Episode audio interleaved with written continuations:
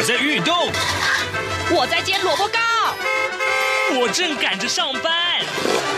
哦，我要赶着去上课啦！这个时候，我们都在听夏志平制作主持的《早安台湾》。早安台湾带给你最热门的时事访谈，最感动的人物专访，最直接的民意表达。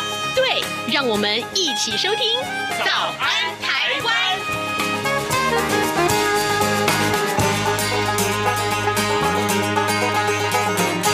早安，台湾！我是夏志平。今天是二零二二年的八月十六号，星期二。哎，有关于这个论文风波啊，呃，就是民进党的前桃园市长参选人林志坚，呃，他的这个论文门风波一直是最热门的话题。那今天又有一些新的进展啊。好，这个呃，不管是朝是野啊，是支持是反对，其实都各有理由。那今天呢，我们待会儿要为您连线访问台湾师范大学。的主任秘书，同时呢，他也是公民教育与活动领导学系的教授林安邦。我们请林老师呢，跟大家来来探讨一下论文应该怎么写啊？啊，这个如果你这样写，那呃，这个呃，会不会就不太容易导致别人的质疑啊？这个论文的写法当然是有一定的格式的哦。来，我们待会跟您探讨这个话题。好，那个呃，来。跟大家说一说各平面媒体上面的头版头条讯息。哎，果然论文的事情啊，这个越演越烈啊。这个我们先看《中国时报》上面的头版头条，呃，消息是说林志坚台大的论文呢被曝是助理代写的。好，这个呃前新竹市长林志坚的台大国发所的硕士论文已经被台大认定是抄袭了。又有多位的媒体人爆料啊，呃林志坚的论文是呃。其助理啊，叫做杨林仪，这位助理他所代写的。那杨林仪呢，曾经呃参与呃林志坚论文的讨论，还曾经代替林志坚去台大国发所上课。呃，对此呢，呃林。林玲仪他斥为子虚乌有啊，但国民党跟呃民众党的桃园市长参选人呃两位参选人，就是张善政跟赖香伶都认为说林志坚的硕士论文如果被证实是代写，那是涉诈欺啊。那么提名他的蔡英文总统，还有挺他到底的民进党的立法委员郑运鹏。都应该出面道歉，这是今天《中国时报》上面的头版头条讯息。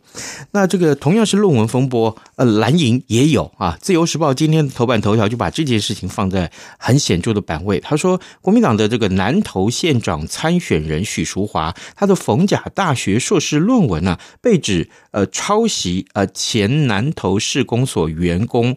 呃，宪政研究报告，那逢甲大学已经成案调查了。呃，不料呢，同党的南投县议会的议长啊何胜峰，他昨天也遭到爆料了啊，说他的这个亚洲大学的硕士论文，竟然和当时担任他的秘书啊兼司机的呃呃这个呃。罗先生哈，他的硕士论文内容几乎是一模一样，呃，两个人呢还在同一名教授的指导之下同时毕业，这个 论文怎么会这样？让人家觉得匪夷所思，对不对？而且蓝绿都有哦。好，呃，这是。呃，《自由时报》上面的头版头条讯息。那呃，接下来我们看到是《联合报》，《联合报》是谈到了新北市啊，新北的选战大乱斗啊。呃，新北市长呃市议会啊，昨天开会，那民进党团就拿出了第四届新北市市长做好做满的声明书，要求市长侯友谊承诺当选连任之后不会落跑，而且呢，还包围侯友谊，大喊票投林佳龙，做好做满，票投侯友谊。中途落跑，那侯友宜笑着说：“我现在是第三届。”好，那么国民党团则是回呛说：“你们给林佳龙落亏了哦，啊，好像他不会当选。”好，这是有关于联合报今天的头版头条讯息，同样也关注这样的一个事情。那呃，联合报的头版还告诉我们，就是蔡英文总统昨天接见了美国。参众议院的这个议员访问团，那但是呢，呃，共军又演习了，共军又演习了。好，现在时间早晨的七点零四分五十四秒，我们先进一段广告，广告过后马上跟老师连线喽。从两岸、国际、历史文化与财经等角度透视中国的。这样看中国节目，每周一到周五晚间九点三十分到十点在中央广播电台播出。如果您对这样看中国节目有任何收听想法或意见，欢迎寄信到台北市北安路五十五号，也可以透过电子邮件的方式。节目有两个信箱：二零二零 at rti 点 org 点 tw，或是二零二零零二零三 news at gmail.com。再次谢谢听众朋友们的收听与支持，请持续锁定每周一到周五晚间九点三十分到十点播出的《这样看中国》节目。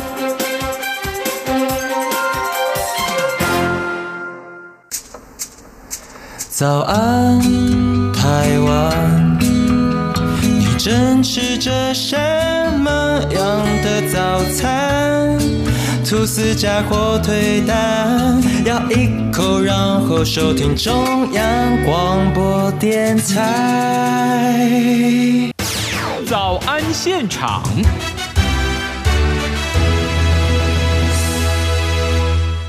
这里是中央广播电台台湾之音，您所收听的节目是《早安台湾》，我是夏志平。此刻时间早晨七点零六分三十七秒啊！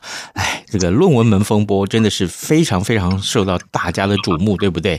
民进党的呃这个桃园市长参选人，当然他上个礼拜五之后已经宣布退选了啊，叫林志坚，他是呃这个新竹市的市长，呃他的论文门风波一直是这可以说是这一一两个月以来最热门的话题啊，不管是潮是野啊，你是反对是支持，我相信你都有很多的理由啊。那也许大部分的听众没有攻读过硕士啊，你都没有写过论文。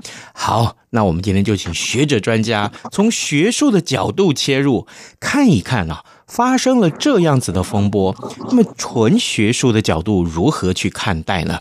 各位，我们现在为您连线的是台湾师范大学的主任秘书，同时也是公民教育与活动领导学系的教授林安邦老师，您早。是，主持人好，各位听众大家好。是，谢谢谢谢老师一早接受我们的访问。首先，我们先想请教老师啊，在在校校园里面啊，呃，教授指导硕士生来撰写论文，有哪些个重要的基本要求跟步骤啊？应该不会是像一般我我我因为我念过大学嘛啊，呃，一般大学生交课堂报告一样的这个标准，两个是不一样的，对不对？呃，对，当然当然有很大的不同。嗯，也许我们不能说一概而论，也许有些大学生他们的认真程度比硕士更严谨，但是整体而言，大概可以有五个方面来呃看待他们的不同。第一个，在学习程度上，大学只是初阶的学习，但研究所就进阶，所以特别是研究方法，我们要求的会比较严。那第二个，在研究主题上。呃，大学的报告通常都是老师给全班一个或两个题目，大家去写。但研究所通常是个人自己要找题目，而在找的过程中要花费许多的心力。嗯，那第三个在论文的分量上，因为大学的学期报告通常十五到二十页，再多可能学生就哀哀叫了。嗯，可是研究所，特别是社会科学方面的，可能少则一百页。哇，那第四个在内容格式上。在研究所，我们会很要求 APA 的引注，还有参考文献，还有编排格式，甚至全校有统一的一个规范。那最后就是在钻研的心力上，大学的学习报告，如果他能够花个一个月，就已经很难能可贵了。嗯，那通常也许都是三天或者是一个礼拜，讲好听是一气呵成，但是讲不好听，可能就是急救章。可是研究所如果没有一年的时间去沉潜，可能写不出一个好的论文来。一年，那要花多少心力啊？对啊，因为在题目的寻找，然后论文资料的收集，然后研究方法的拿捏，这些都是非常辛苦的一个钻研过程。哦，好，所以真的，各位，呃，我必须这样子说啊，我相信大部分的。呃，听众，你没有念过这个，没有攻读过硕士啊，那研究没有念过研究所，所以你可能没有办法想象，如果要从研究所毕业要交的这一篇论文，大概需要多久的时间。同时呢，真的，呃，这这哪怕是研究所里面交报告啊，这个呃要求也不同。那据我所知，论文的撰写过程其实是繁复的，也需要呃所需要时间也很久啊。那像发生呃这一次林志坚先生这样的论文事件，那他说他没有抄袭啊，但外界却检视有两篇论文是严重重叠的占比。老师啊，要怎么样才能够去避免这样的情况发生呢？还有啊，判定是不是抄袭，那它的标准是什么？是，可能我想先提醒一点，就是依照著作权法第十条的规定，嗯，著作完成的，他有著作权，嗯，换句话说，今天有人完成了一个著作，即使他没有公开发表，他也已经先取得了著作权，那这个是我们所谓的创作完成主义，是，所以今天有没有人公开发表，他的时间是不是在前，未必。表示说他一定是有这个著作权，因为他可能是抄袭到未公开发表的著作，他一样是抄袭。只是呃，因为我们对抄袭的认定有两个要件，第一个就是有接触的可能，第二个是实质相似。嗯，所以像一般学校在接触或者说收到检举学论问题的时候，第一步都是先外观检视，这个是形式的。也就是说，看外观这两篇著作或者两个论文有没有相同的重叠的部分。那当然，我们说如有雷同，可能纯属巧合，因为他们有相似，但是没有接触的机会。嗯，这是可能的。嗯，特别比如说，我们写呃学画，可能在同一个角度模拟一个模特儿，那画出来的可能是一样，甚至是非常神似的。嗯，可是。他们是各自画的，就还是各自有著作权。嗯，但是在论文上，当我们发现外观形式相似的时候，接下来我们就要进一步来看它有没有一个接触的可能，而这个接触的可能就会导致说，那到底是谁接触谁？那这个时间的先后就会有关了。哦，那再来就是依照著作权法，呃，第十三条的规定是，当一个著作有公开发表。而在公开发表的著作上有表示人名的时候，我们会推定这个表达出来的人名就是有著作权的人。那因此，为什么时间上在后来公开发表的会比较吃亏？是因为先认定前发表的有著作权，那后发表的那就要看他是不是抄袭，因为在逻辑上不可能先完成的。去抄袭后完成的，嗯，所以有的时候为了避免产生这种重叠以后谁抄谁的争议，比如像资料库，其实在著作权法也是一个著作，嗯，那他就会在资料库中有的就故意有些乱码，那因此当你整个 copy 过去的时候，乱码也 copy 了，他就很容易举证说你是 copy 他的，那或者也有人在论文上他的引注的页数。他可能是有意或无意的出错，比如说他引注的论文只有二十页，但是他说这个是参考第三十五页。那如果有别人不查，他是转引注，他却想用直接引注的方式，他可能也是写二十五页，但事实上根本没有这样子一个数字。那他要如何证明这个是他真正直接引注的，也会有问题。哦那至于说对自己的保护的话，可能就创作过程中所有的草稿相关的修改，还有论文存档的时间，甚至上传到云端，这些都是一些可以参考的佐证。哇，赵老师这样说，其实，呃，为了防范别人来抄我的文章，所以我可能故意错个一两题，让他让他们抄，是这呃奇怪吗？有有的 有的资料库。有的资料库就是曾经有这样的方式，就故意在他的资料里面有一些设计过的乱码，嗯，那其他人是没有办法，嗯，呃，造出来的，所以就唯一比较合理的解释就是他 copy 的。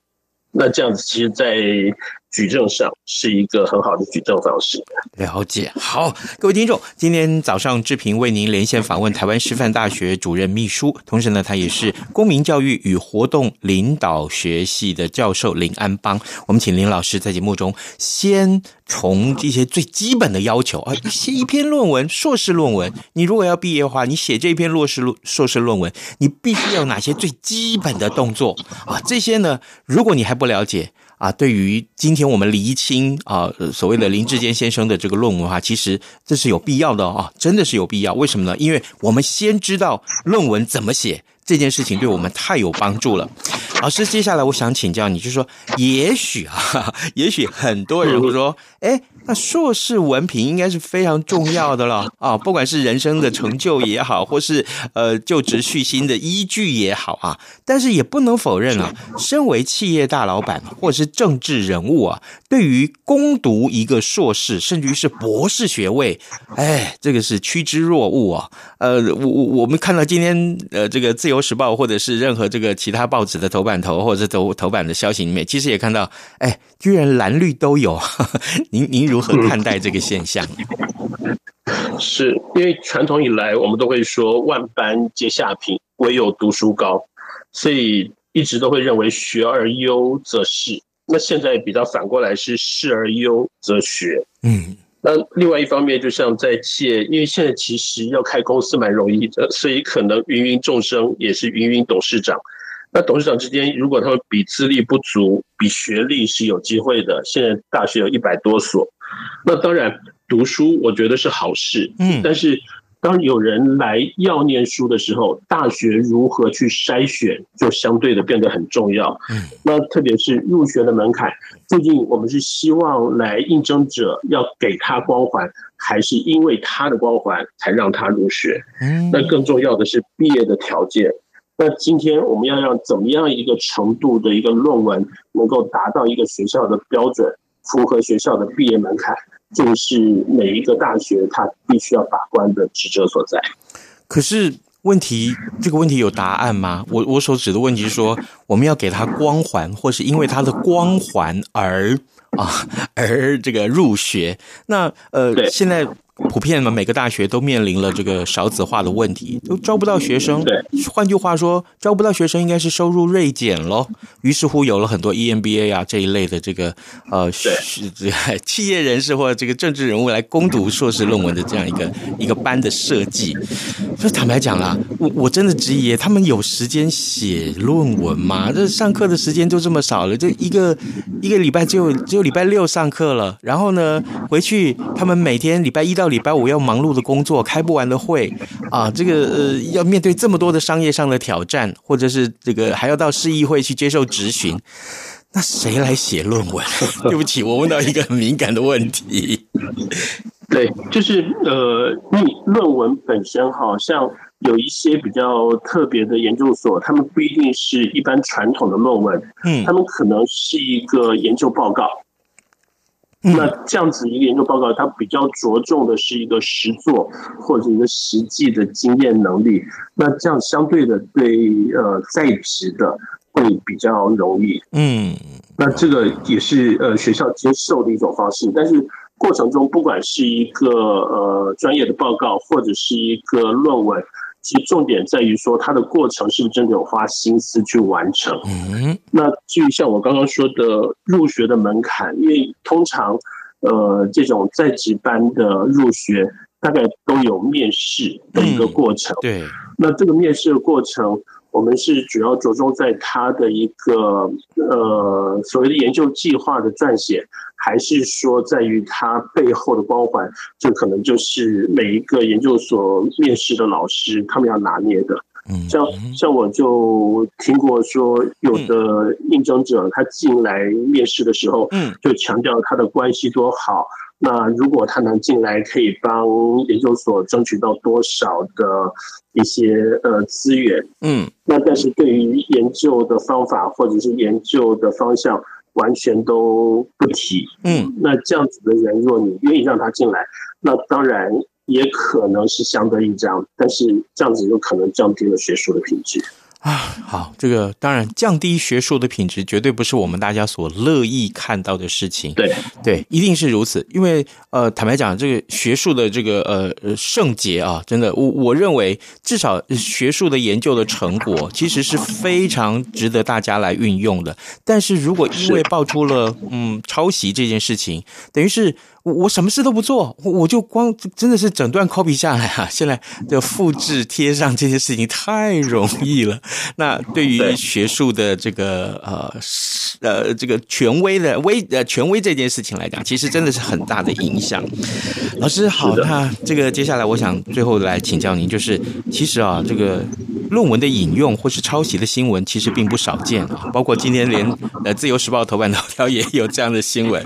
但是这一次的确受到很多的关注啊，是不是也请老师啊，呃呃，这个提醒啊，正在啊，或是未来想要攻读硕士，甚至于是博士的学生啊，你对于这个学位或是文凭，应该要有什么样的态度呢？是我，我想大概有三点的提醒。是第一个，就是在心态上，嗯，学术，我觉得它是一个殿堂。那因此要登堂入室，要一窥堂奥。那心态上一定要面对学术有他的一个谦卑，嗯，而不是自大狂妄。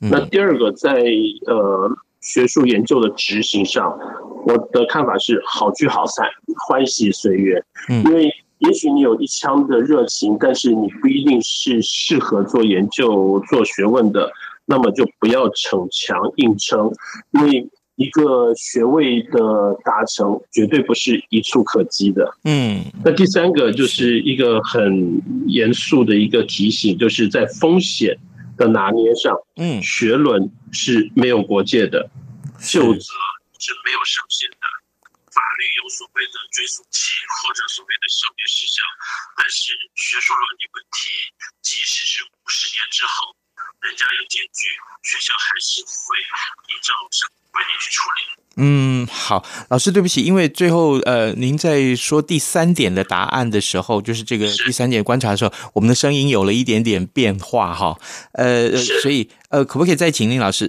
请老师再把第三点再跟我们说一次好吗？谢谢。好，第三点主要在风险的承担上，嗯，呃，所谓学伦无国界，就责无上限，嗯，意思也就是说。今天法律可能像刑法有追诉期，民法有所谓的消灭时效，嗯，但是一个学论的问题，可能你是三十年前、四十年前写的论文，但是四十年、五十年后被人家检举，学校一样会依规定去处理，是，我有论文还是会被撤销学位，是，所以千万不要觉得说可以侥幸。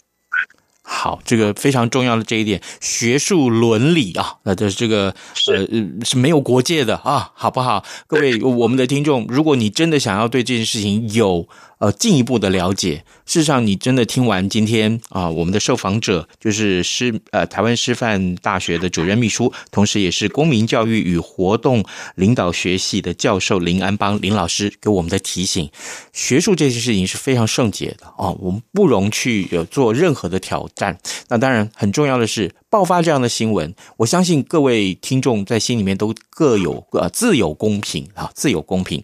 好，我们今天非常谢谢林安班林安邦教授接受我们的专访，老师谢谢您，谢谢谢谢，谢谢谢谢主持人，谢谢谢谢。从两岸国际历史文化与财经等角度透视中国的，这样看中国节目。每周一到周五晚间九点三十分到十点，在中央广播电台播出。如果您对《这样看中国》节目有任何收听想法或意见，欢迎寄信到台北市北安路五十五号，也可以透过电子邮件的方式。节目有两个信箱：二零二零 at rti 点 org 点 tw，或是。二零二零零二零三 news at gmail dot com。再次谢谢听众朋友们的收听与支持，请持续锁定每周一到周五晚间九点三十分到十点播出的《这样看中国》节目。